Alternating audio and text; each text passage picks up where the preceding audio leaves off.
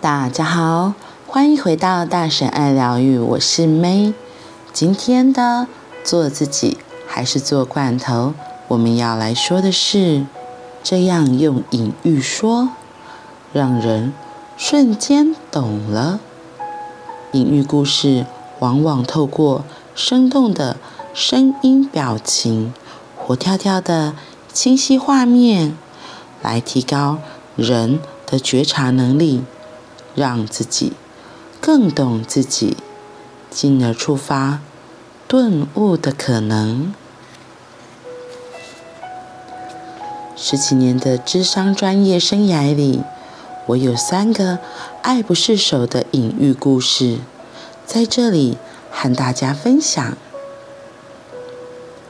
狂奔的汽艇，让年轻的生命有了领悟。第一个故事发生在一九九八年，那年我刚从美国读完生涯咨商硕士，回到母校清大的资商中心服务。有一回下课的十分钟，一位刚从美国一所州立大学当国际交换学生回来的年轻学弟，在走廊遇见我，着急地问。老师，我要做一个决定，不知道该怎么办。目前我在社团当社长很忙，假日又要去育幼院当义工，晚上还要在实验室跟着研究所的学长做实验。最近正考虑要不要申请教育学程，不知道我适不适合。看着这个前程似锦的好孩子，我说：“我刚刚看到一个画面，你要不要听？”学弟脸上闪过一丝好奇的光芒，说：“要要要！”我看到一艘亮丽的汽艇，加足了马力。发动汽艇的引擎声大声地响着，更更更，马力加到最大，汽艇一发动就一直冲，一直冲。然后我惊默的看着雪地，十几秒钟都没说话。这个聪慧的男孩瞪大了眼睛，也愣了十几秒之后。开口问我：“老师，这样汽艇会不会撞到东西？”我微笑的看着他，没有回答。男孩低头想了一两分钟，抬起头，笑笑的说：“老师，我知道该怎么做了，谢谢老师。”后来，这个男孩有没有申请教育学程，我其实不知道。他到了哪里，我也不知道。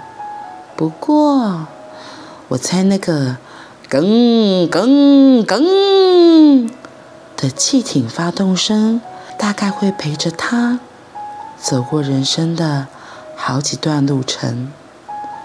这个隐喻故事很特别的地方，是以声音为主轴。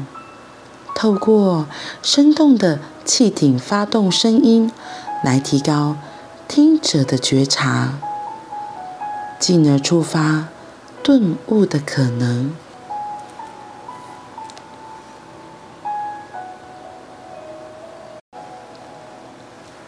哈克这里好可爱的隐喻，他用汽艇的引擎声音，更更更。非常的贴切的说到这个学生的现况，这个来问他的学生，他在社团当社长很忙，假日又去幼儿园当义工，晚上还要在实验室跟着研究所的学长做实验，然后他现在还在想要不要再去攻读教育学程。哇，就我看起来，他几乎没有休闲的时间了，他把生活排得非常的满，然后也像他这里说，就是像一个亮丽的汽艇，然后加足了马力，所以他耿耿耿。我会说他这几个事情，我猜都是他想要做的，所以他真的卯足了全力在做每一件事情，因为他并没有抱怨说这些事情他觉得怎么样怎么样，而只是他在想说，哎，他做这件事情，他的状态就是跟跟跟，加足了马力在做。我觉得声音的隐喻真的非常有趣，像我自己也是对声音非常敏感的，有时候都会听到一些奇妙的音乐的声音，或者是很嘈杂的声音，也是会让我觉得不太舒服。然后我说我自己很喜欢声音嘛，可能是跟自己喜欢唱歌啊、听听音乐也很有关系。然后我觉得声音这个隐喻。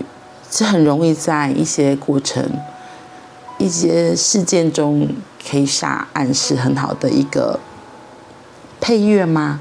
或是呃一个催化剂？我会这么说。对，好的声音就是某一种特定的声，有时候是一个催化剂。像我记得有时候我很累很忙的时候，然后呃我之前也会放哈克老师的音乐。好像三四年前吧，他有出了一套有声的，它叫做《与人连结的三个步骤》，那里面有说到一些隐喻的故事，然后有一些技巧的分享，所以它前面也是有一些音乐。然后我就记得我那时候那一阵子刚开始买了，然后再听，我五岁就都听那个，就是因为哈克老师的声音非常的温柔，然后那个配乐也很舒服。所以我听着听着就很自动，就会一边听，然后就变成我最喜欢的潜意识学习法，然后就自然的睡着。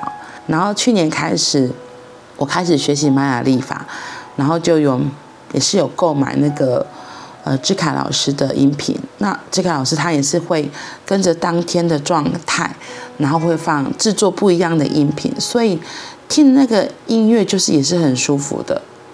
对，所以我觉得声音真的是一个很重要的东西。这边的这个发动汽艇的引擎声音，就是说了这个小孩目前的状态。在我的观点，我觉得他就是很想要、很积极的把每一件事情都学习好，能够做好，所以他非常有热忱、很有干劲来做每一件事情。那最后，哈克说他其实没有特别去发了最后的状况是怎么样嘛。